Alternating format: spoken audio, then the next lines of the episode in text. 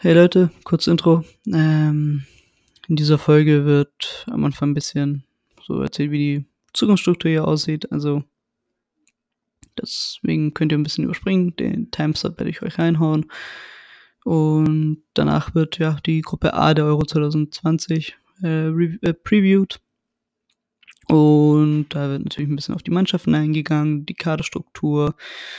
Ähm, und da wird ja insgesamt dann am Ende ein paar Players to watch genannt von mir.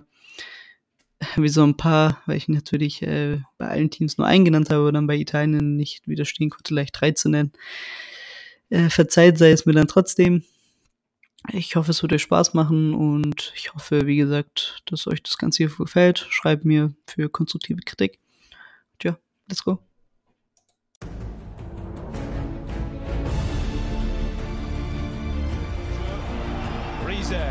Pas. Haydi Nihat.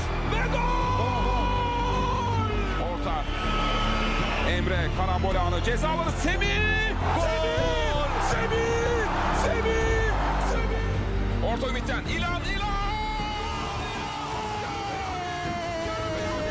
Gol! Gol! Şimdi şut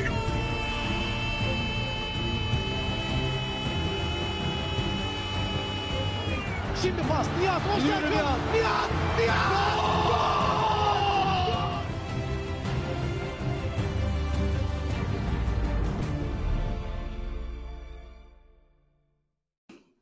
Hallo und herzlich willkommen äh, zu ja, diesem Comeback der Heimat-Podcast-Reihe. Ähm, die Besetzung ist dabei ein bisschen anders als davor. Ähm, das lässt sich darauf zurückführen, dass eben nur ich da bin. Das Ganze hat sich dann doch zu einer Solo-Show entwickelt und der gute Hakan hat mir dann eben die Schlüssel zum Podcast gegeben und hat gesagt, dass ich das Ganze hier weiterführen darf. Ähm, und ja, ähm, ich hoffe, das Ganze wird, ein, wird diesmal ein bisschen langlebigeres Projekt und werde natürlich versuchen, so viel Abwechslungsreichtum in diesen Podcast reinzubringen, wie es nur geht. Ähm, vielleicht nicht nur ganz sportbezogen.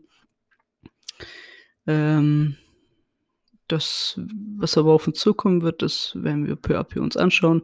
Der Fokus liegt natürlich hier immer noch auf den türkischen Fußball, natürlich auch mit dem Blick über den Tellerrand hinaus. Ähm, und ja, äh, wie gesagt, ich werde versuchen, so viel Abwechslungsreichtum hier reinzubauen, wie es nur geht. Sprich, Gäste reinbringen, ähm, Formate, die ein bisschen Lockerung reinbringen, wenn jetzt gerade vor allem mit der Europameisterschaft, die ja in circa sieben Tagen, circa, wenn nicht ganz genau sieben Tagen losgehen wird, ähm, damit die allgemeine Anspannung in Europa äh, durch diesen Podcast äh, ein bisschen gelockert wird. Ähm, trotz alledem äh, möchte ich nach dieser kleinen, aber feinen Ankündigung zu Beginn äh, euch natürlich ähm, meine, wie im Titel angekündigt, meine Prognose zur Gruppe A abgeben bei der Europameisterschaft 2020, die Euro 2020, die aber 2021 losgeht. Ähm, ja, äh, da finde ich, haben, macht es natürlich äh, das ganze Thema ein bisschen romantischer, weil da hier ein Team mit vertreten ist, dem ich natürlich auch die Daumen drücke, aus ähm, nicht nur, ja, kann man schon sagen, aus persönlicher Sympathie und natürlich auch, weil die Persönlichkeit um mich herum äh, auch äh, aufgrund dieser Nationalität stark geprägt ist. Äh, und das wäre nämlich die Türkei. Die Türkei ist in der Gruppe A, ähm, ist dabei aber nicht allein. Natürlich vier Teams pro Gruppe. Ihr wisst, wie das Format eigentlich ist bei einem Endrundenturnier. Diese Teams wären neben der Türkei die Schweiz, die Nati, die, Wal die Waliser sind das zweite Mal hintereinander jetzt bei der Europameisterschaft dabei und äh, der, ja, man kann schon sagen, große Favorit, der große Fisch in dieser Gruppe, Italien, äh, die, dem man, ja, das muss man so später sagen, einiges zutrauen kann. Ähm, und ähm, wie wollen wir hier diese Preview uns angehen? Wir schauen uns erstmal die Mannschaften an, ähm, geben da unsere Meinung ab. Natürlich wird zu der Türkei ein bisschen ausgiebiger die Meinung von mir abgegeben und dementsprechend wie gesagt, gehen wir dann die Teams durch, dann schauen wir uns die vor allem Erstspieltags-Matchups ein, sagen gebe dann insgesamt dann auch 'n kleinen Überblick, äh, würde da 'n bisschen auch, äh, wund tippen. Nicht unbedingt jedes Spiel für sich, aber auf jeden Fall, wo die Teams stehen würden zum Ende der Gruppenphase. Und ja, äh, würde sagen, dass wir nicht grade großartig rumfackeln sollten und, äh, schauen uns die schauen uns die Schweizer an. Die Nati, äh, ja, äh, grundlegend kann man sagen, hat sich in den letzten Jahren wirklich etabliert als eine Nation, die immer bei Endrundenturnieren dabei ist, ähm, und hat sich tendenziell auch gar nicht mal so schlecht gemacht. Ich würde dann gerne erinnern an die an die letzte EM, als man trotz dieses wundervollen Treffers von Shaqiri, ähm, trotz äh, tr äh, trotz eines, äh, K.O.-Einzuges äh, K.O.-Phaseneinzuges immer noch von einem von einer kleinen Enttäuschung sprechen konnte. Bei der WM 2018 war das dann ja, war war das auch nicht schlecht, was sie gespielt hatten. Ich erinnere da an diesen 2:1 Erfolg gegen gegen äh, gegen Serbien, wo man durch Tore von Granit und, äh, Xherdan Shaqiri auch gezeigt hat, dass diese Truppe, die, finde ich, so 'ne kleine goldene Generation der Schweizer darstellt, äh, vor allem sehr fest eingeschweißt ist.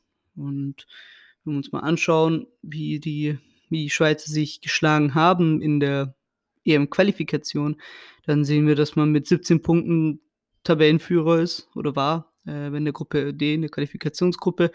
Nun muss man hier sagen, der schwierigste Qualifikationsgruppengegner war Dänemark und gegen diese hat man im direkten Vergleich, äh, einmal ein 3:3 gehabt, wirklich 'n fulminantes Spiel, in dem ja die Dänen in den letzten 6 Minuten, äh, die 3 Tore gemacht haben und von 'nem 0:3 Rückstand da zurückgekehrt sind.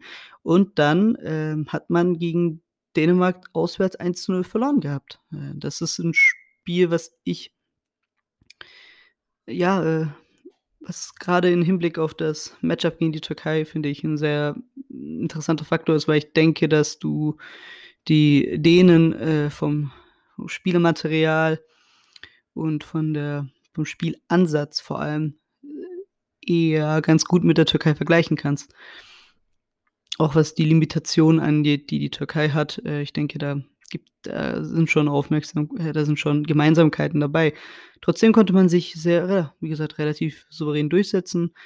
19 Tore geschossen, 6 dabei nur kassiert. Das ist 'ne ganz gute Abwehrleistung gewesen, äh, über die über die über die Qualifikationsrunde hinüber war das schon ganz ordentlich, was die Schweizer machen. Und wenn wir uns das mal anschauen, auch generell so die Teams in der Gruppe, ähm, wenn wir da schauen, die 6 Gegentore, die sie haben, das klingt zwar nach wenig, äh, ist dann aber doch, wenn wir uns da alle Teams anschauen, auch nur der drittbeste Wert, äh, und dabei gleich mit dabei, äh, torgleich mit Wales, dagegen dahingehend mehr mehr Tore erzielt als Wales, äh, gleich 9 mehr und, äh, auch 1 mehr als die als die Türkei. Und da sieht man, die Schweizer haben, ja, auch gutes Offensivpersonal. Ähm, und bei der Defensive wundert's mich 'n bisschen und würde sogar da eher tippen, dass die Defensive, äh, besser sein wird mit Beginn des Turniers, denn da hat man mit Fabian Schär, Nico Elvedi, Akanji hm, Akanji mal 'n bisschen rausgeklammert. Dortmunder Fans werden verstehen, was ich meine. 'Ne Dreierkette äh, 'n Dreierketten-Innenverteidigergespann, was sich sehr sehen lässt. Äh, Bundesliga-Fans werden alle 3 kennen. Fabian Schär hat zumindest in der letzten Saison bei Newcastle wirklich sehr gut gespielt gehabt. Ähm, auf der in dieser in dem System der Fünferkette, wo was die Schweizer voraussichtlich nicht spielen werden, hat man links mit mit Rodriguez auch ein, äh, Ex-Bundesligaspieler, der sich ja, der vielleicht jetzt nicht unbedingt den, ich nenne es mal, Schritt machen konnte international sich etablieren konnte, trotzdem immer noch 'n sehr guter Außenverteidiger ist. Auf der rechten Außenbahn hat man 'nen Mbabu, der, äh, unfassbares Tempo hat, der grade in der Fünferkette sehr gut funktioniert und im Tor, ja, der ja, der der beste Torwart, der unter 1,85 ist und das ist Jan Sommer. Ähm, und ich finde, das lässt sich schon sehen. Also, die Man darf sich nicht so sehr beirren lassen. Ich denke, defensiv sind die Schweizer gar nicht mehr so schlecht aufgestellt, was die individuellen Spieler angeht. Und im Mittelfeld geht's eigentlich ähnlich weiter. Man hat Freuler und Xhaka, die so 'ne Doppel-6, Doppel-8 bilden, ja, wobei da Xhaka natürlich eher die 6 reingeht. Und ja, dann kommen wir zu so 'nem Spieler, wo ich halt nicht sicher bin, in welcher Verfassung der jetzt in dieses Turnier reinkommen wird. Und das ist Xherdan Shaqiri auf der 10, die er ja einnimmt in der Fünferkette. Der der Schweizer, denn er hat de facto nur 14 de facto nur 14 Spiele gemacht für den FC Liverpool in dieser Saison in der Premier League. Ähm, in der Champions League kam er auf 5 Einsätze. Ähm, prozentual sind das 16% Spielminuten, die er hatte bei Liverpool.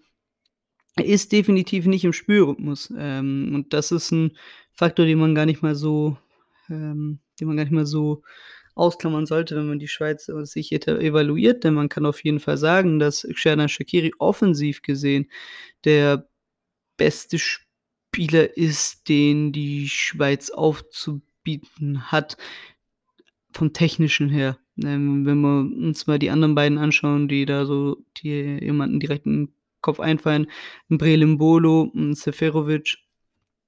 Ähm, Seferovic, ja, äh, ist halt also vielen Leuten ist er natürlich als Chancentod bei der SGE noch im Kopf. Und ich finde, den Ruf hat er sich 'n bisschen abarbeiten können bei Benfica. Äh, jedoch muss man auch hier sagen, Haris Seferovic, der der hat das möchte ich euch eben mit dieser Statistik auch, äh, zeigen, obwohl Benfica dieses Jahr keine gute Saison hatte, äh, 31 Spiele, 22 Tore, 7 Vorlagen. Und ich finde, das kann sich definitiv sehen lassen. In der Liga hat er sich wirklich sehr gut gemacht dieses Jahr bei den Portugiesen. Und ja, also dementsprechend, na, da für Klarheit sorgen. So 'n Chancentod ist er immer noch nicht mehr ist er immer nicht ist er nicht mehr. Und vorne daneben hast du eben Breel Embolo, der ich der meiner Meinung nach 'n Seferovic sehr gut ergänzt, der eben diese Pace hat, die bei 'nem Seferovic ausfällt. Der diese e einfach 'ne Explosivität, ne? Breel Embolo ist ja kein kleiner, äh, schneller Stürmer, sondern im Gegenteil, ist groß, hat 'ne gewisse Wuchtigkeit einfach, die er in dem Bewegungsablauf hat. Das ist nicht abzustreiten. Meiner Meinung nach. Dann ja, also so dementsprechend sind relativ wenig Fragezeichen da. Wenn man Fragezeichen hat, dann, äh, wie wird Denis Zakaria eingesetzt? Ich finde, darüber kann man sich Gedanken machen. Zeigt eigentlich auch, wie wie breit die Schweizer sind, denn wenn wir uns anschauen, 'n Freuler, Xhaka, das sind auch sehr gute Mittelfeldspieler, genauso wie 'n Zakaria. Zakaria könntest du theoretisch sogar nach hinten ziehen, die Innenverteidigung für 'n Akanji, und du wärst immer noch gut mit dabei. Vorne Haris Seferovic, ähm, ist halt die Sache. Also klar, ich habe euch seine Statistiken in der Liga NOS, äh, präsentiert. Jedoch muss man natürlich auch sagen, die portugiesische Liga ist in der Spitze natürlich eine sehr gute Liga, meiner Meinung nach. Ähm, dann hat man natürlich, äh, zwei prinzipiell immer 2 Top-Teams mit Benfica und mit mit Porto. Aber wir haben dieses Jahr noch ein Team gehabt, wie zum Beispiel Sporting Lissabon, die auch 'ne sehr tolle Saison gespielt haben, als Sporting Braga noch in der Liga. Aber abgesehen von diesen beiden Mannschaften äh, von diesen 4 Mannschaften, finde ich, ist die Liga in der Breite eben dann doch nicht so gut. Und dementsprechend ja, äh, es ist ist gar nicht mehr so einfach zu zu bewerten, die ganze Situation, wie er sich dann halt, äh, auf europäischen Top-Level be begeben äh, abge äh, abgeben wird, was seine Leistungen angeht, wenn denn eins ist klar, 2 der Abwehrketten, die er die auf die er treffen wird, die haben wirklich vor allem in der Innenverteidigung Top-Personal. Also absolutes Top-Personal. Ähm, und ja, da würde ich würde ich, äh, insgesamt sagen, die Schweiz hat relativ gute Karten, äh, weiterzukommen in die nächste Runde, denn wie ihr wisst, kommen ja die 4 besten Gruppendritten weiter und, äh, da denke ich, wird die Schweiz, selbst wenn sie auf Platz 3 rutschen würden, würden sie meiner Meinung nach, äh, mit Wales es eigentlich am 1. Gruppenspieltag sich nicht unbedingt das Leben unnötig schwer machen. Dementsprechend, ja, haben, äh Ist ja klar noch also, gibt's eigentlich nicht mehr großartig viel zu sagen zu der Mannschaft. Denn wie gesagt, es sind sehr viele Spieler, die die die Leute kennen, einfach aus auch unter anderem aus der Bundesliga, äh, von ihren Leistungen. Natürlich, äh, sind noch Spieler dabei wie ein Edmil äh, Fernandes, ein ein Djibril Sow, die beide in der Bundesliga spielen, bei der bei der äh, Sow bei der Eintracht, Fernandes bei bei Mainz. 'N Ruben Vargas kann meiner Meinung nach sehr wichtig werden, der vielleicht im Laufe des Turniers, wenn es mit einem Xherdan Shaqiri auf der 10 nicht funktioniert, äh, eventuell in diese Rolle reinschlüpfen kann. Äh, dann das könnte ich das könnte ich definitiv der Mannschaft zutrauen. Der Kader ist tief, ne? Das muss auch erwähnt werden. Äh, im Sturm hat man noch einen Admir Mehmedi, den man immer reinwerfen kann als Alternative. Ähm, wie zuvor erwähnt, 'n Dennis Dennis Zakaria ist dabei. Das lässt sich schon sehen. Äh, Steven Zuber im Mittelfeld. Das hat schon Hand und Fuß, was die Schweizer da sich aufgebaut haben. Und wenn wir uns dann mal die Formkurve anschauen der Schweizer, dann kann man sich natürlich auf 2 Wettbewerbe berufen, die meiner Meinung nach auch 'n gutes Bild zeigen von dem, was die Schweiz ist. Man hat in einer relativ schwierigen Gruppe in der Nations League sich, äh, gegen Spanien, Deutschland und Ukraine sehr gut behauptet gehabt. Man hat zwar nur einen Sieg geholt, jedoch 3 Unentschieden in jeweils 4 Spielen gegen die gegen die Spanier und Deutschland. Das eigentlich auch gut zeigt, dass die Schweizer kein Problem damit haben, kompakt zu stehen und gegen Gegner, die eher balldominant sind, äh, Punkte zu holen. Das grade im Hinblick auf das Duell gegen Italien wichtig sein kann. Man hat eben 6 Punkte geholt aus dieser Gruppe. Und 6 Punkte ist 'n gutes Stichwort, denn bei der WM-Quali hat man das eben so bis jetzt in 2 Spielen wiederholen können, 6 Punkte rausgeholt, gegen Bulgarien ein 3:1 Auswärts Erfolg und gegen Litauen ein ja, 'n etwas, äh, ja, wie man im Englischen so schön sagt, 'n bisschen underwhelming, äh, dieser 1:0 Auswärtserfolg gegen Litauen Litauen. Wie sehe ich die Schweiz? Ähm, ganz klar Trainer Petkovic ist 'n Faktor, den ich zuvor noch nicht genannt habe, aber wo meiner Meinung nach auch überall Zweifel erhaben ist. Ist 'n sehr guter Fußballfachmann, der, ja, sehr gut weiß, wie man wie man diese Mannschaft zu führen hat, denn die Schweiz ist so konstant gut und vor allem so in so vielen Turnier Endrundenturnieren auch als ernsthafter K.O.-Phasenkandidat, wenn nicht vielleicht sogar so 'n Dark Horse Contender, ist die Schweiz immer aufgefallen in den letzten Jahren. Äh, Petkovic, wie gesagt, sehr guter Mann. Ich glaube, hat 'n Punktedurchschnitt von 1,82, was absurd gut ist und wird die Mannschaft auch wirklich taktisch sehr gut einstellen, da bin ich mir sehr sicher. Da macht sie natürlich, ja, äh, zu 'nem undankbaren Gegner für jedes Team, das bei der EM eigentlich spielen wird. Denn man hat, wie gesagt, 'n Teamkonstrukt, was so in der Form schon sehr lange miteinander spielt, wo immer wieder so einzelne Pieces noch dazu hinzugefügt wurden. Ein Trainer, der, glaube, jetzt schon seit über über 'nem halben Jahrzehnt das Amt da als als Cheftrainer der Schweiz, äh, übernommen hat. Ich glaube, der Nach ist Nachfolger von Dieter Hecking gewesen 2014. Und, äh, die die Spieler wissen, was er will. Er weiß, was die er weiß, welche Spieler er dazu benötigt. Und dementsprechend, wie gesagt, wird's nicht einfach da gegen die Schweiz, äh, sie als als Kanonenfutter zu sehen, wäre 'n Riesenfehler. Einfach wird's gegen die eben definitiv nicht. Und ja, ne, so wie im Alphabet es von S zu T geht so geht es jetzt auch hier bei den Teams weiter. Wir kommen zur Türkei, denn die Türkei ist somit die größte Wundertüte, die es eigentlich so gibt, äh, bei dieser Europameisterschaft. Denn die Ceiling ist zwischen irgendwo zwischen ja, mit 1 Punkt aus der Gruppe rausfliegen und, äh, eventuell 'n Halbfinaleinzug. Ich denke, da ist wirklich alles drin für diese Mannschaft und ja, äh, würde sagen schauen wir uns da mal so ungefähr an, wie dieser Weg überhaupt war für die Türkei, um b bei der EM 2020 teilzunehmen. Euro 2020. Ähm, es komisch, das immer zu sagen, weil man ja im Jahr 2021 ist.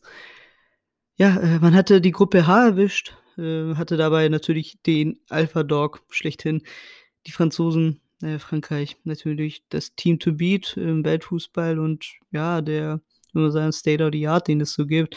Und danach muss man schon sagen, Island ist definitiv raus aus diesem Hoch, was man 2016, 18 hatte. Albanien ist 'n Gegner, den man eigentlich schlagen sollte und dasselbe gilt halt auch natürlich für Andorra und Moldawien. Was fällt auf? Ich finde, auf 'n ersten Blick kann man sagen, was, äh, auffällt, ist, dass die Türkei es geschafft hat, gegen Frankreich zu Hause 2:0 zu gewinnen, ohne 'n Torschuss zu bekommen überhaupt. Auswärts 1:1 zu spielen gegen Frankreich und dann halt Spiele hatte wie gegen Andorra, in der man halt äh, in der man in der 89. Minute erst per Kopfballtreffer von Ozan Tufan da da den Sieg sich einheimsen konnte. Gegen Albanien tat man sich schwer und konnte erst in der 90. Minute treffen zu Hause. Gegen Island hat man's in 2 Spielen nicht gebacken bekommen zu gewinnen. Und das ist halt ja, was lässt sich davon ablesen? Die Türkei hat große Probleme, das Spiel selber zu gestalten. Und das ist insofern mir bisschen unschlüssig, weil ich halt denke, dass grad das Mittelfeld, was das Passspiel angeht, eigentlich gute Spieler dazu hat, die das können. Denn Bakayoko ist einer, der den Ball gut kontrollieren kann. Hakan Çalhanoğlu, auch wenn ich ihn natürlich nicht für so gut halte, wie er das ein oder andere Mal gemacht wird, finde ich, äh, weiß definitiv, wie man den Ball laufen lässt. Und ja, ähm, hinzufü hinzu kommt natürlich, dass man auf'm Flügel einen Spieler wie Yusuf Yazıcı eben spielen lässt, der der der auch ein eigentlich 'n gelernter Zehner ist, der dementsprechend auch auch sehr gut am Ball ist, vor allem das Passspiel. Wie gesagt, dieses ne, das Dreiergespann im Mittelfeld, das in Şenol Güneş seinem 4 4-1 4-1, äh, aufgesetzt wird, das lässt sich schon sehen, finde ich, äh, was die individuellen Spieler angeht. Dementsprechend verstehe ich's nicht, w warum man im äh, wenn man das Spiel selbst übernehmen muss, da Probleme hat, denn diese Spieler, äh, sind natürlich im Konterfußball vielleicht am besten, aber die haben definitiv auch das Potenzial dazu, Spiele mal selber in die Hand zu nehmen. Vor allem gegen Gegner wie zum Beispiel, äh, Albanien oder oder Andorra bin ich schon der Meinung, dass dass dass das auch genug Qualität ist, äh, und und um dieses Spiel um äh, umzu äh, umzumünzen, ähm äh, nicht umzusetzen, äh, um umzusetzen. Das, ja, ist insofern 'ne Sache bei der Türkei, dass das halt was ist, was, äh, sich halt nicht abgeändert hat über die über die WM-Qualifikation hinaus. Denn in der Gruppenphase zur Nations League oder in der Nations League ist man ja, äh, krachend abgestiegen, äh, auf Platz 4, nämlich mit 6 Punkten und da war's, äh, relativ ähnlich, denn die Spiele, in der die Türkei Nations League gut gespielt nicht gut gespielt, aber zumindest Erfolg hatte, das waren die Spiele, in der der Gegner eigentlich kontrolliert hat. Das sind, äh, natürlich die Partie gegen Russland gewesen, in dem man, ja, vor allem Moral bewiesen hatte, das bei der Türkei eh immer so 'n Ding ist, was, ja, nie unterm Tisch zu kehren ist. Das ist 'ne Mannschaft ist, die sehr stark, äh, davon getragen wird äh, mit diesem Push ähm, auswärts da zurückzukommen, war nicht einfach. Genauso wie gegen Serbien, da hat man aber auch nicht gut gespielt gehabt. Zu Hause gegen gegen Russland war eben äh, zu Hause gegen Russland konnte man sogar das ganze Comeback mit 'nem Sieg krönen. Natürlich auch begünstigt durch das Überzahlspiel, aber dann kommt halt am letzten Gruppenspieltag ein Szenario auf, was, äh, nur dazu ja, das schon fast dazu aufgebaut wurde, dass die Türkei da 'n bisschen scheitert. Denn Ungarn hatte wirklich, ich glaube, 10 von 11 Spielern aus der Startelf inklusive Cheftrainer waren ja alle mit Covid nicht da nicht dabei und die Türkei hat ja mit 'nem mehr oder minder zu dem Zeitpunkt Stammpersonal das Spiel angetreten gehabt und konnte es weder schaffen, gegen dieses, ja, etwas bessere U21-Team der Ungarn das Spiel zu gestalten, noch konnte man für irgendeine Gefahr sorgen. Äh, Ungarn hat da verdient mit 2:0 gewonnen gehabt und das war, ja, ein kleiner Hallo-Wach-Effekt gewesen für die Türkei. Denn nachdem es eben in dieser Nations League gar nicht funktioniert hatte, ging dann die WM-Quali los. Und da hatte man natürlich direkt am ersten Spieltag einen Kracher mit dem mit dem Heimspiel gegen die Niederlande gehabt. Und dann war es eben Burak Yilmaz, der praktisch im Alleingang die Türkei zum Erfolg geführt hatte, mit 'ner brillanten Leistung. Ähm der der der der Dreierpack, den den werden noch einige Leute besprechen, glaube ich, in in in in ferner Zukunft sogar bei diesem 4:2 Erfolg. Ist er, glaube neben Cristiano Ronaldo oder ist er entweder neben Cristiano Ronaldo oder der einzige Spieler aller Zeiten, der 'n Hattrick gegen die Elftal abliefern konnte. Und das war natürlich 'n Spiel, was sehr stark von der Effizienz der türkischen Nationalmannschaft geprägt war. Man kam halt im Prinzip viermal vors Tor der Holländer und konnte viermal g eben diesen äh, konnte mal viermal einnetzen. Hinzu kommt natürlich, dass ja, das Jasp nicht Jasper Cillessen, der war nicht im Tor, der fiel ja kurzfristig aus. Genau, dass Tim Krul natürlich nicht die beste Nacht hatte. Ich finde, das kann man grade beim Tor von Hakan Çalhanoğlu sehen. Den könnte der ein oder andere Top-Torwart in Europa auch mal halten, wenn er 'n guten Tag erwischt, um's mal sehr positiv zu formulieren. Und ja, die Euphorieschwelle, die hielt auch eigentlich gut an, denn grade im zweiten Spiel, als es dann gegen die Norweger anging hatte man sich ja auch Gedanken gemacht, weil nominell natürlich Norwegen in dieser Gruppe der jetzt mal ja, der gehypt kleiner so ja, so 'n Dark Horse Team eigentlich natürlich wieder mal war, ähm, mal die NBA, die äh, American Sport Begriffe reinzubringen. War 'n Team ist ist 'n Team, was immer für 'ne immer für Gefahr sorgen kann, wenn man natürlich im Sturm einen Top Top-Mann hat wie Erling Haaland, der assistiert wird von einem Martin Ödegaard auf der 10. Äh, und natürlich neben ihm Alexander Sørloth. Das ist ja schon wirklich 'n sehr gutes Team im Mittelfeld. Sander Berg, äh, hinten links Mähling. Sind schon gute Spieler, die eigentlich Norwegen hat und auch da 'ne sehr effiziente Leistung, begünstigt von Traumtoren wie dem von Ozan Tufan, hat dafür gesorgt gehabt, dass die Türkei halt relativ früh den Stecker gezogen hatte und nach 78 Minuten stand's 2:0, nach 58 Minuten 3:0 und dann war das Ding eigentlich gegessen. Das kann man so sagen und da konnte Norwegen auch relativ wenig machen. Es gab noch mal 'ne rote Karte gegen Ende, was so 'n kleines Frustfoul war. Und da hat man gesehen, okay, die Türkei ist eben dann vielleicht einfach 'n effizientes Team, was abgezockt ist und hinten eben ganz kompakt steht.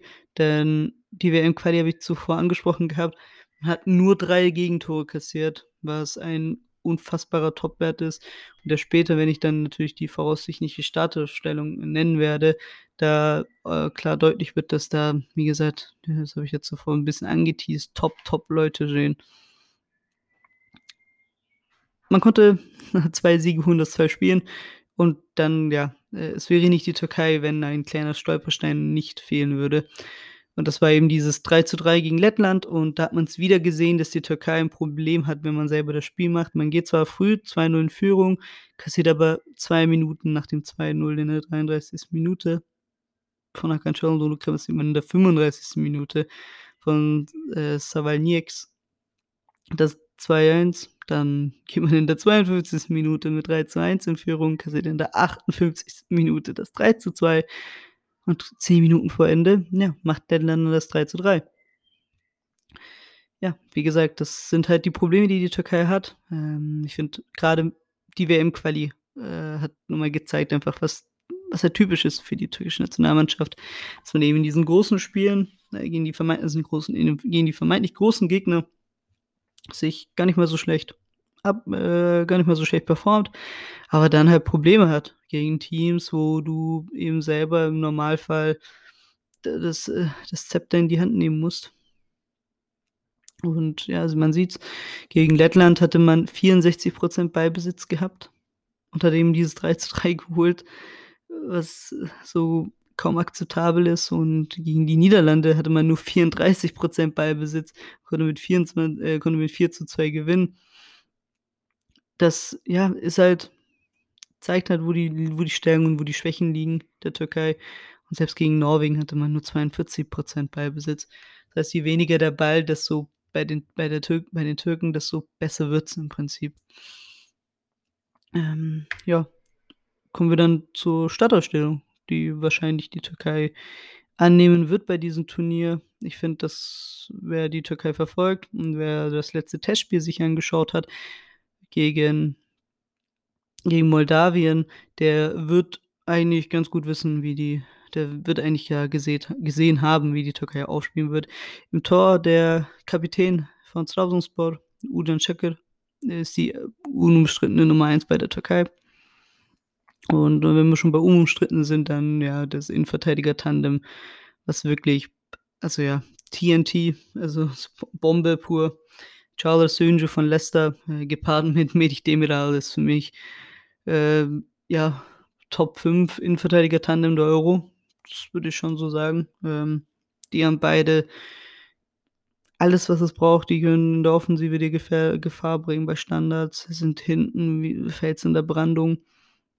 Hinten links hat man vom hat man Umut Medasch von Le Havre, der zweiten französischen Liga. Das klingt gar nicht klingt viel schlechter, als er ist, äh, meiner Meinung nach, denn der performt einfach bei der Nationalmannschaft sehr gut, ist einer, der äh, weniger wie sein Geg Partner gegenüber, Seki Celik, weniger mit offensiv äh, glänz weniger mit Offensive glänzt, sondern vielmehr durch seine defensive Qualitäten.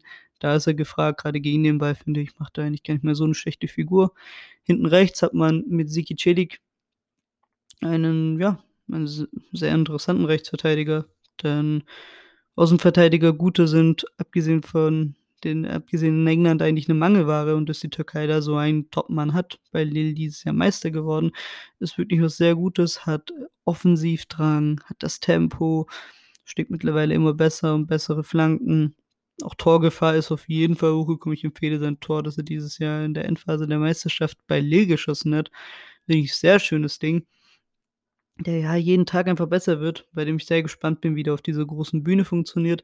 Auf der 6 hat man mit Okayok okay, mit Okayokuschle einen, ja, wirklich sehr underrateden Sechser meiner Meinung nach, der bei West Bromwich eine super Rückrunde gespielt hat in der Premier League, trotz des Abstieges. Da sind gerade viele Leute wahrscheinlich, die die Premier League verfolgen, da einer Meinung mit mir. Das war schon sehr gut, was er da gespielt hat. Und ja, der ist der zurückgezogene Sechser, also wie gesagt, in diesem 4-1-4-1, der ja, der beim Spielaufbau natürlich sich zurückfallen lässt, der da viel übernimmt, gerade die Zweikämpfe annehmen wird mit seiner Körpergröße von 1,91 in der Präsenz, die er einfach auch hat. Denke ich, würde das gar nicht mehr so schlecht machen. Hat sich äh, auf europäischem Niveau äh, in der besten Liga Europas jetzt schon bewiesen. Da finde ich, muss man sich weniger Sorgen machen vor ihm, äh, ja, auf der 8, 10, wobei da in der Tür bei, bei der Türkei ganz viel rotiert wird, würde ich jetzt mal sagen, sind Yusuf Yazıcı und Ozan Tufan. Wobei gerade Ozan mit, äh, nicht alle Ozan, äh, vor allem weil gerade Yusuf mit äh, einem Kenan Karaman und 'nem Çalhanoğlu rotiert. Da passiert es auch mal gerne, dass 'n Yazıcı auf rechts rückt oder auf links rückt und 'n o 'n Hakan Çalhanoğlu ins Zentrum rückt oder dann Kenan Karaman vielleicht den Flügel wechselt. Da ist die Türkei sehr variabel. Das ist auch etwas, was bei Şenol Güneş, ähm, sehr oft zu sehen war in seinen Trainerstationen, sei es bei Trabzonspor 2011 bei der Mannschaft bei der Meistermannschaft, ähm, oder oder bei seinem Meisterteam in Beşik äh, bei Beşiktaş, da war es auch oft der Fall, dass die Flügel, äh, und der also in diesen 4 in in diesem mit der nominale Zehner und die Flügel und eventuell noch der Stürmer, dass da ganz viel rotiert wird. Das ist, ja, sehr normal bei ihm, denn man muss sagen auf den Flügelpositionen hat man Kenan Karaman und da wird natürlich der ein oder andere ein bisschen lachen, aber der schlägt sich sehr gut in der Türkei. Ist einer, der sehr viel ackert, der wichtig ist für dieses System, der auch 'n gewisses Tempo mit sich bringt, ähm, und Torgefahr vor allem. Also, hat auch schon das ein oder andere Mal genetzt. Äh, ich möge da nur gerne an das Testspiel gegen die gegen Deutschland erinnern und auch sein Treffer gegen Lettland hat sich definitiv sehen lassen. Hakan Çalhanoğlu ist halt natürlich so 'n X-Faktor, finde ich, bei der Türkei. Ich erwarte von Hakan Çalhanoğlu eigentlich, dass er ja, dass er einfach mal sagt: „Okay, ich möchte mal übernehmen“, so wie es halt der Stürmer, den ich gleich nennen werde, es in der Vergangenheit oft getan hat. Das ist leider bei ihm bis jetzt nicht so oft der Fall gewesen. Hakan Çalhanoğlu ist einer, der ja, wie soll ich sagen er taucht einfach ab, äh, in vielen Spielen, finde ich, äh, in der Nationalmannschaft und de ja, und auch wenn's die Stats nicht unbedingt zeigen, aber ich finde Leute, die den AC Mailand eigentlich, äh, gut verfolgen, die wissen, was ich meine, wenn ich sage, dass er eben, ja, einfach nicht konstant ist. Der wird dir ein Spiel top bringen und dann taucht eben das Spiel danach direkt wieder unter. Das hat dieser Sprung, den viele eigentlich so 'n bisschen auch erwartet haben bei Hakan, dass er grade nach diesem Bounce-Back hier bei bei Milan einfach zeigt: „Okay, ich bin ich möchte mich etablieren in der Spitze Europas.“ Äh, mal schauen. Ich ich hoffe, er ist fokussiert auf das Turnier. Ähm, es gibt ja die Vertragssituation bei ihm bei Milan. Da hat er noch nicht verlängert. Ich habe gelesen letztens, dass, äh, Milan wieder Gespräche aufnimmt, was halt eine Woche vorm Turnieranfang jetzt aus Sicht des Vereins natürlich äh, richtig ist, aber, ne, für den Spieler ist es natürlich 'n 'n Theater, was man was nicht unbedingt sein müsste. Und im Sturm, ja, äh, der Kral, der König himself, Burak Yilmaz ist, ja, äh, Herz und Seele eigentlich der türkischen Offensive. Wenn er funktioniert, dann gewinnt eigentlich im Prinzip die Türkei seine Spiele, weil Burak Yilmaz ist grade im Eins-gegen-Eins, finde ich, einer der tödlichsten Stürmer Europas. Ich finde, das hat er dieses Jahr vor allem bei Lille ganz gut unter Beweis gestellt. Ähm, grade das Duo mit Yazici, das hat eigentlich auch gut funktioniert diese Saison bei Lille. Das ist 'n Faktor, den die Türkei den man bei der Türkei nicht unter 'n Tisch schlagen muss, dass das natürlich auch gar nicht mal so schlecht ist, dass man 'ne Dreierachse, äh, auf europäischem gutem europäischen Niveau hatte mit Seki Çelik, Yusuf und Burak, die beim selben Verein gespielt haben und auch noch 'ne Meisterschaft gewonnen haben in einer Liga mit äh, mit dem mit dem Liga-Primus, äh, Paris. Na, das ist schon 'ne Good-Feel-Story gewesen, finde ich, für viele Leute, die sich mit dem europäischen Fußball beschäftigen und vor allem natürlich für die türkischen Fans. Und das ist was, was man eben bei dem Turnier, finde ich, nicht unbedingt vergessen sollte. Alle hatten auch ihre Highlight-Momente. Ich finde grade Burak hat in der Schlussphase der de der Meisterschaft sehr viel übernommen bei Lille und hat für, wirklich schon für Standing Ovations, glaube ich, in vielen bei vielen Fans gesorgt, auch we wenn sie im Stadion gewesen wären. Hatte natürlich diesen Dreierpack gegen die Niederlande, wo ja, also, da war ja alles dabei. Aus'm Spiel, brillanten brillanter Freistoß aufs Tor, äh, Elfmeter. Ja, der kann alles eigentlich so ziemlich. Eins gegen Eins ist er, wie gesagt, sehr tödlich und ja, Yusuf hatte seine Momente. Ich erinnere an den Dreierpack im im San Siro und seinen weiteren Dreierpack gegen Sparta Prag. Das sind Spieler, die hatten auch, wie gesagt, äh, sich dieses Jahr auch auf wirklich, ja, ernstzunehmende Niveau si sich bewiesen haben. Das muss man bei beiden Spielern so sagen. Und ja, äh, wichtige Spieler, die vielleicht von der Bank kommen könnten bei der Türkei, das kann man eigentlich, ja, relativ schnell machen. Cengiz Ünder ist natürlich da ganz oben, ne? Cengiz ist einer, der leider viel Verletzungspech hatte in den letzten Jahren, aber das haben wir auch grad im letzten Testspiel gesehen, der immer wieder von der Bank halt kommen kann und dir dann halt Scoring gibt. Also, in einfach so 'n kleinen Moment, in dem er was kreiert und dann das Tor macht, das du brauchst. Ähm, ja, das ja, der also, mehr gibt's eigentlich auch nicht unbedingt viel zu sagen für die Türkei. Also, zusammenfassend natürlich, ja, äh, man schlägt sich sehr gut gegen gegen Teams, die viel die den Ball halten. Wenn selber wenn der Ball selber an die Türkei geht, dann wird's halt schwer zu kreieren. Das ist 'n Problem, das man so adressiert hat, klar, und wo man einfach schauen muss, was so geht. Ja. Und würde dann sagen, nachdem wir die Türkei besprochen haben, gehen wir zu den Walisern. Und da finde ich das ist halt so 'ne Sache für sich. Äh, Wales hatte natürlich niemand großartig, äh, Sorgen äh, bei bei den Walisern hatte sich niemand großartig, äh, Chancen erhofft gehabt, glaube ich, auch bei den eigenen Fans bei der letzten EM, dass man da weit kommt und man kam trotzdem weit, äh, in Richtung Halbfinale. Und ja, und dementsprechend wäre es natürlich auch falsch, die Waliser dieses Jahr, äh, zu unterschätzen.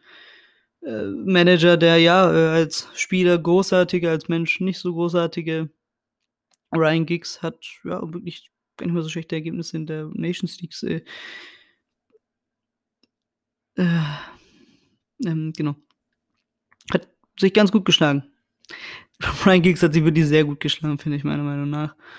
Ähm, es waren halt meistens viele 1:0-Siege, die man hatte in den letzten letzter Zeit. Äh, ich erinnere an die Spiele gegen Finnland, Bulgarien, äh, Irland. Das waren alle Spiele mit späten Treffern, viele 1:0-Siege, die man einheimsen konnte. Und vor allem alles Gegner, die schlicht und ergreifend schwächer sind als Italien, Türkei und die Schweiz. Und dazu kommt 'n 0:0 gegen was ja zuletzt so die Momentaufnahme war, gegen gegen eine irische Mannschaft, die wahrscheinlich so schlecht ist wie in den letzten 15 Jahren nicht mehr. Also, wirklich, das ist krass, wie wie die wie die Iren abgebaut haben seit der EM 2016, ähm, ja.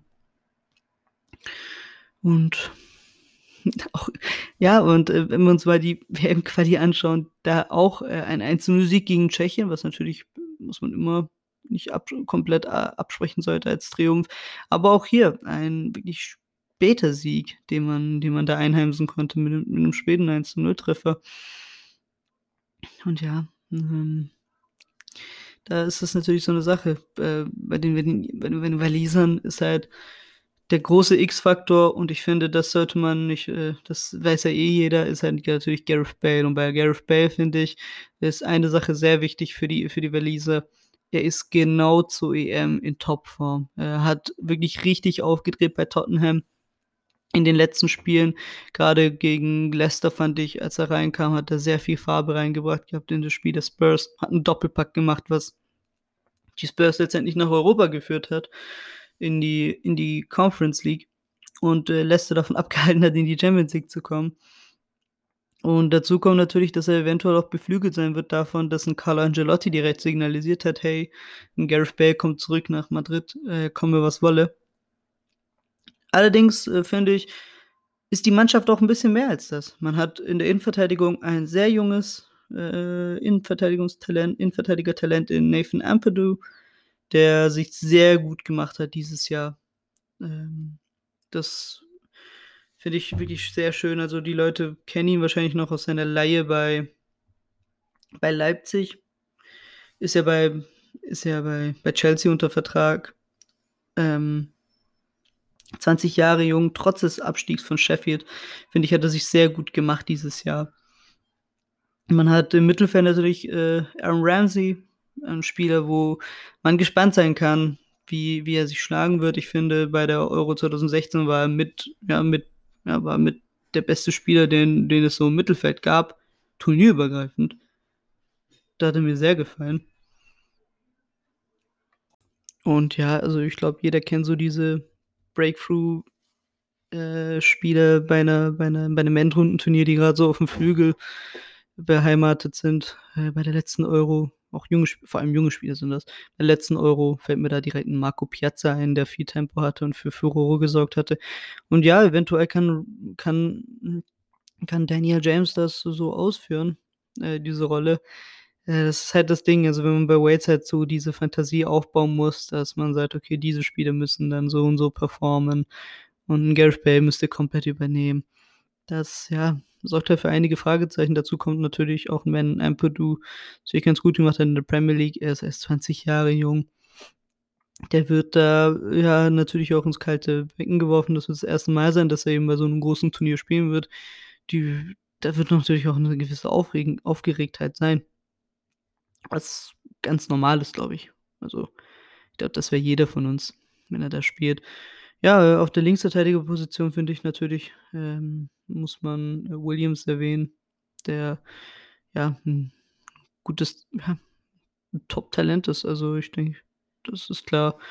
Der Junge von Manchester United ist da ist da jemand, der ja, der Qualität einfach hat und da ganz gut funktionieren könnte. Was man auch mal gesehen hat, ähm, finde ich, das muss man möchte ich auch noch kurz erwähnen, grade gegen Tschechien, dass man auch 'n Ampadu mal auf die 6 gezogen hat und man mit einer mit 'ner Dreierkette Lawrence, Rodon und Maffen gespielt hat. Die Konstante dabei also im Vergleich zu den voraussichtlichen Aufstellungen, die ich jetzt gerade präsentiert habe, dass ein Roberts eben hinten rechts äh, oder in diesem, in diesem, in dieser Fünferkette auf der rechten Position ist. Im Mittelfeld, wie gesagt, äh, hätte ich da Ramsey stehen, äh, neben, neben Moral und vorne, ja, Reese, äh, nicht Reese, äh, Daniel James, äh, Gareth Bale und äh, Wilson. Ja, so würde ich die, so würde ich die Waliser einschätzen, was, was das Team angeht. Und ja, es fehlt dann halt doch an Qualität. Also, das muss man halt schon so sagen. Da muss halt schon wirklich so ein magischer Run entstehen, halt, so wie es 2016 der Fall war. Und klar ist das möglich, aber ich halte es nicht ganz für realistisch. Und würde dann sagen, so die Key Players to watch wären bei, ähm, na, fehlt noch. Da war ich ein bisschen schnell dran. Italien fehlt noch natürlich. Äh, ja, die Squadra Azura, äh, ich finde gerade, als vielleicht so ein bisschen der größte Selbstläufer ist, ähm, vergisst man sie da ein bisschen, aber ich finde, da sollte man nicht zu, äh, zu früh sprechen, äh, nicht zu wenig, könnte man nicht zu wenig sprechen von. Was ich gerade bei Italien so interessant finde, ist, wie, wie bockstark man sich hier präsentiert hat. Also, das ist schon, das ist schon mega. Äh, zehn, zehn Spiele in der Quali, 30 Punkte, sprich 10 Siege, 37 zu 4 Torverhältnis. Drei, äh, ja, also die Offensive macht Klick, die Defensive funktioniert bockstark. Also gekrönt wurde es ja wirklich mit einem 9 zu 1 Sieg gegen Armenien am letzten Gruppenspieltag. Äh, ja, also bei den Italienern finde ich, vergessen die Leute schon ein bisschen, wie gut dieses Team ist. Ähm, und da muss man natürlich Props an Roberto Mancini äh, aussprechen, der ja immer noch keine Niederlage erlitten hat als Cheftrainer der, der Squadra.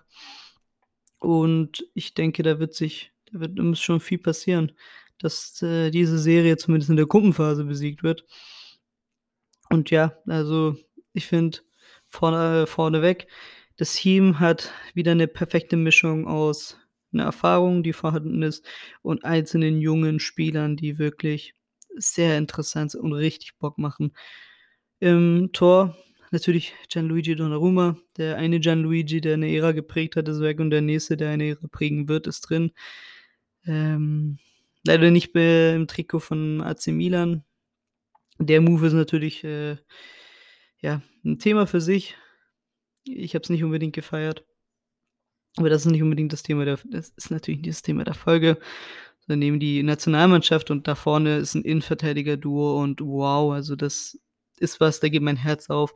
Alessandro Basti Bastoni von, von Inter gepaart mit äh, Bonucci, das wird richtig Bock machen. Ich glaube, das, ja, wie gesagt, das, das hat alles, das ist halt wieder diese Qualität, die meiner Meinung nach ein bisschen verloren ging in den davorigen Jahren, die die Italiener so eigentlich immer hatten, dass man so einen guten Mix hatte aus, aus, aus, äh, aus jung und halt alt. Davor war die Mannschaft halt gerade in diesem 2018er, in diesem verpassten 2018 Jahr für die WM, war es halt, finde ich, schon zu sehr diese, ja, die alte Generation, die da den Vorzug erhalten hatte, im Vergleich zu jungen Spielern, die auch definitiv ihr Potenzial haben.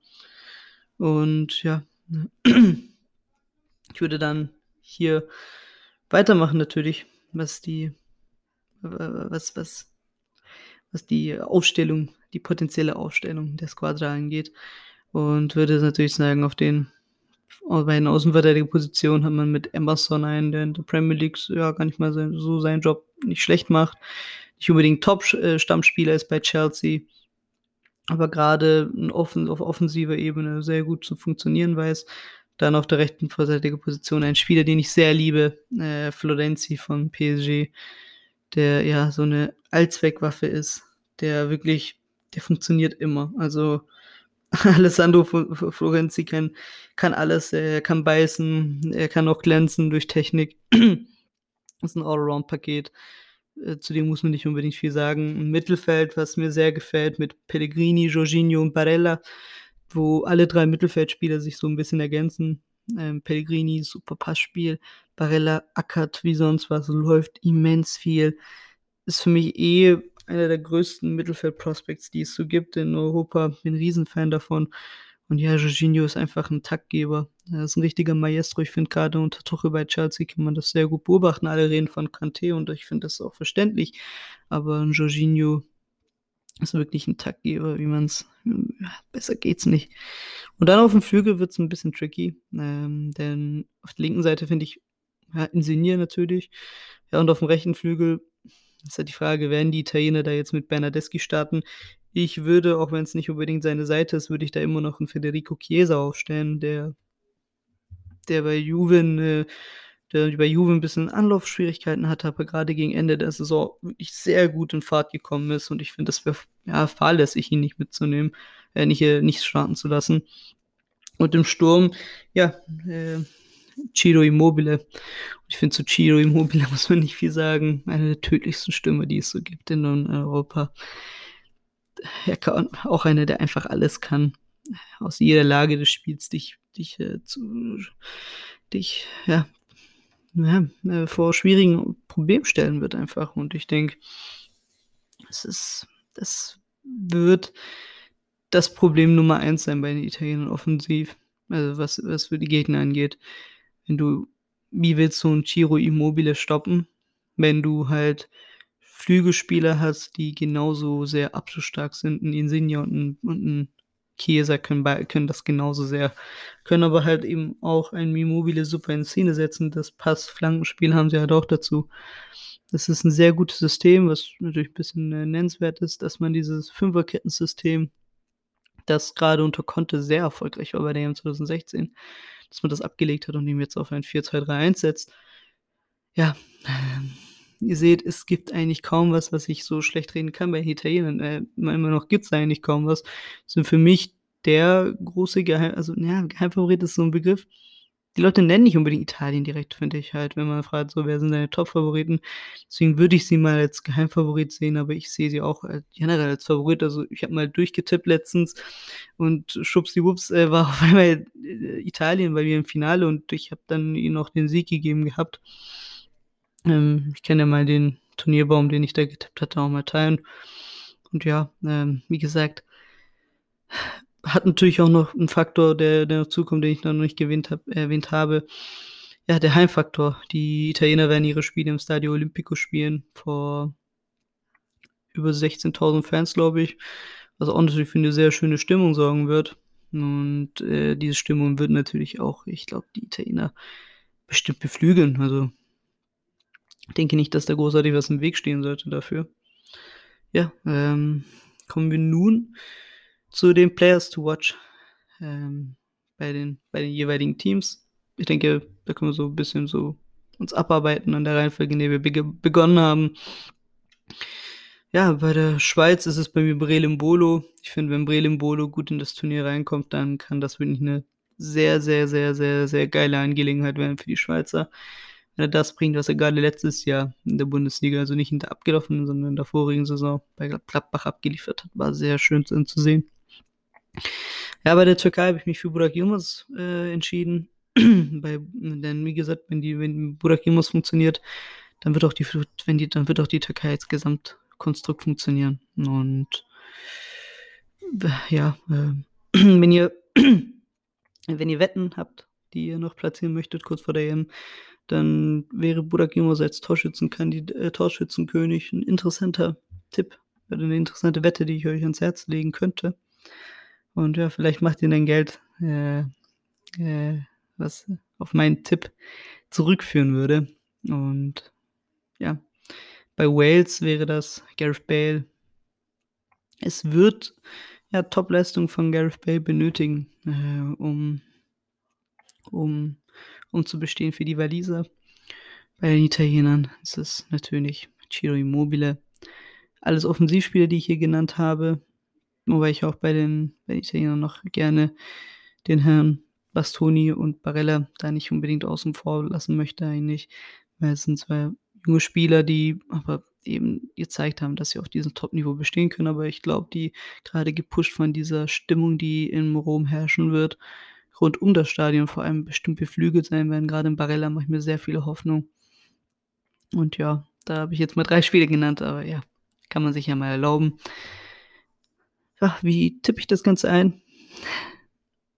Ich denke, die Türkei wird es schaffen, irgendwie gegen, gegen, gegen, gegen die Italiener eventuell einen Punkt abzutrotzen, weil jetzt gerade das Eröffnungsspiel ist und tendenziell da die großen Mannschaften Probleme haben und die Türkei es bewiesen hat, dass man gegen diese großen Teams bestehen wird. Das gleiche denke ich, und dann denke ich, würden die Italiener schon ins Rollen kommen und ähm, würden dann gegen die Schweizer gewinnen und daraufhin auch gegen Wales. Ähm, damit sind sie bei mir schon mal Bank auf Platz 1.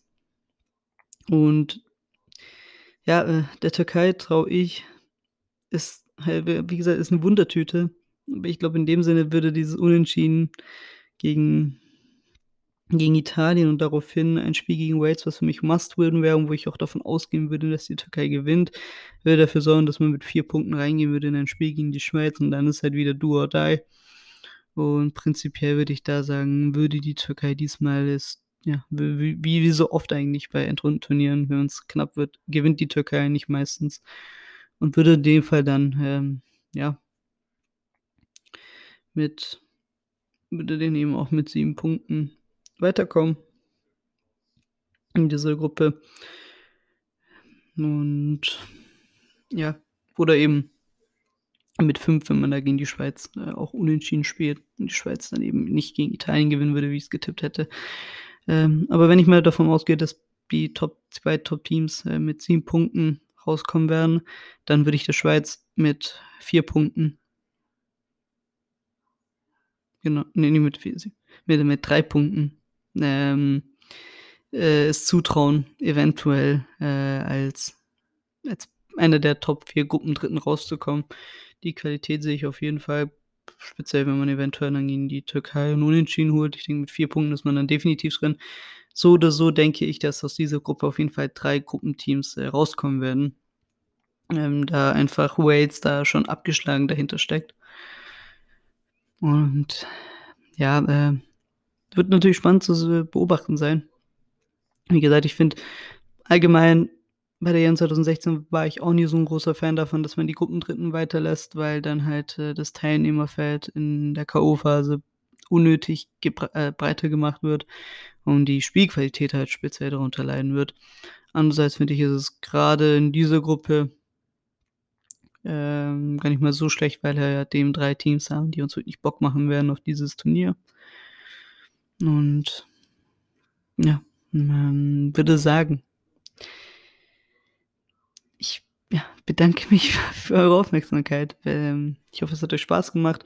Ich versuche bis zum Beginn des Turniers so viele Gruppen wie möglich noch zu previewen und hoffe, ich komme dann wirklich schön in Stimmung für das Turnier rein. Ich würde dann immer wieder so, ja, wahrscheinlich werde ich für die Türkei und Deutschland Spiele eine einzelne Review immer machen zu den Spielen.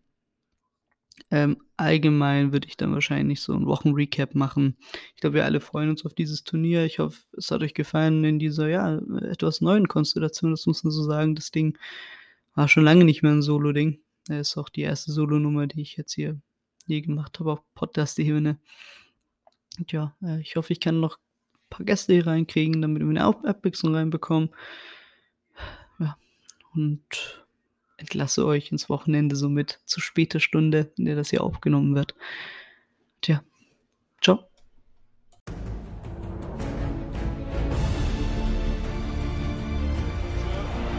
Riese. Pas. Haydi Nihat. Karambol anı. Ceza alanı Semih. Gol! Semih! Semih! Semih! Orta ümitten. İlan, İlan!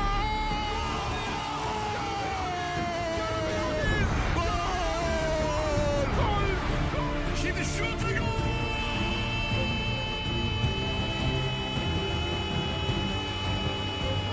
Şimdi pas. Nihat. Nihat. Nihat. Nihat.